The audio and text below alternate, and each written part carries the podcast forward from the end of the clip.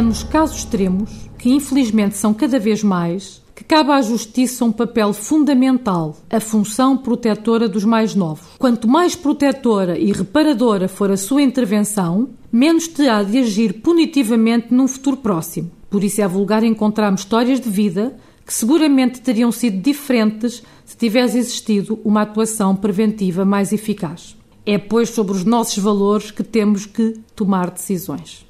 De que lado estamos? Quais as tendências que honramos e cultivamos no nosso íntimo? Serão as de preservar a sociedade estabelecida, mantendo as crianças e os jovens na ordem? Ou, pelo contrário, de apoiar a infância e a juventude e meter a sociedade na ordem? Os seres humanos, agindo criativamente no mundo, geram constantemente o seu próprio sistema de valores. A criança, enquanto sujeito autónomo de direitos em que sobreleva o direito a um desenvolvimento harmonioso, emergiu nestes tempos conturbados como supremo valor, pois é a ela que cabe construir o novo dia. Ora, em situações de crise familiar, são os menores que se tornam mais vulneráveis. O desenvolvimento psicoafetivo das crianças fica muitas vezes comprometido e, por vezes, estas não escondem o seu sofrimento, a tristeza ou a depressão, ou em certos casos a vergonha ou mesmo a culpabilidade, para além do inevitável sentimento de perda e abandono. Estes sintomas agudizam-se na medida em que os progenitores perpetuam o conflito que os opõe e em que os interesses e as necessidades da criança ficam esquecidos. Diz Pedro Streste na sua obra A Margem do Amor: o conflito familiar desenvolve-se e manifesta-se em torno de interesses e expectativas relevantes para o direito, mas também através de fortes sentimentos e emoções que o direito não objetiva nem valora diretamente. Esta realidade extrajurídica, integrada por elementos da vida interior de cada um dos sujeitos nele envolvidos, sentimentos de ódio, de abandono, de insegurança, de vingança, de frustração, de receio face ao futuro,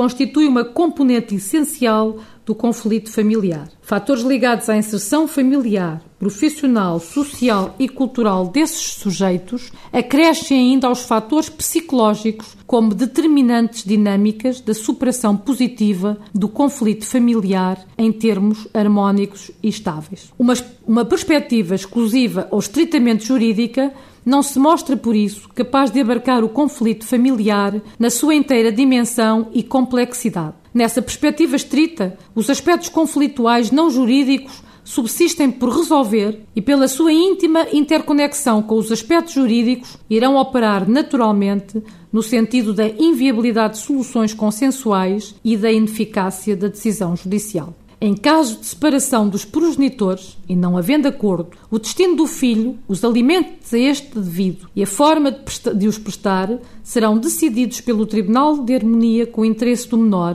incluindo o de manter uma relação de grande proximidade com o progenitor a quem não foi confiado.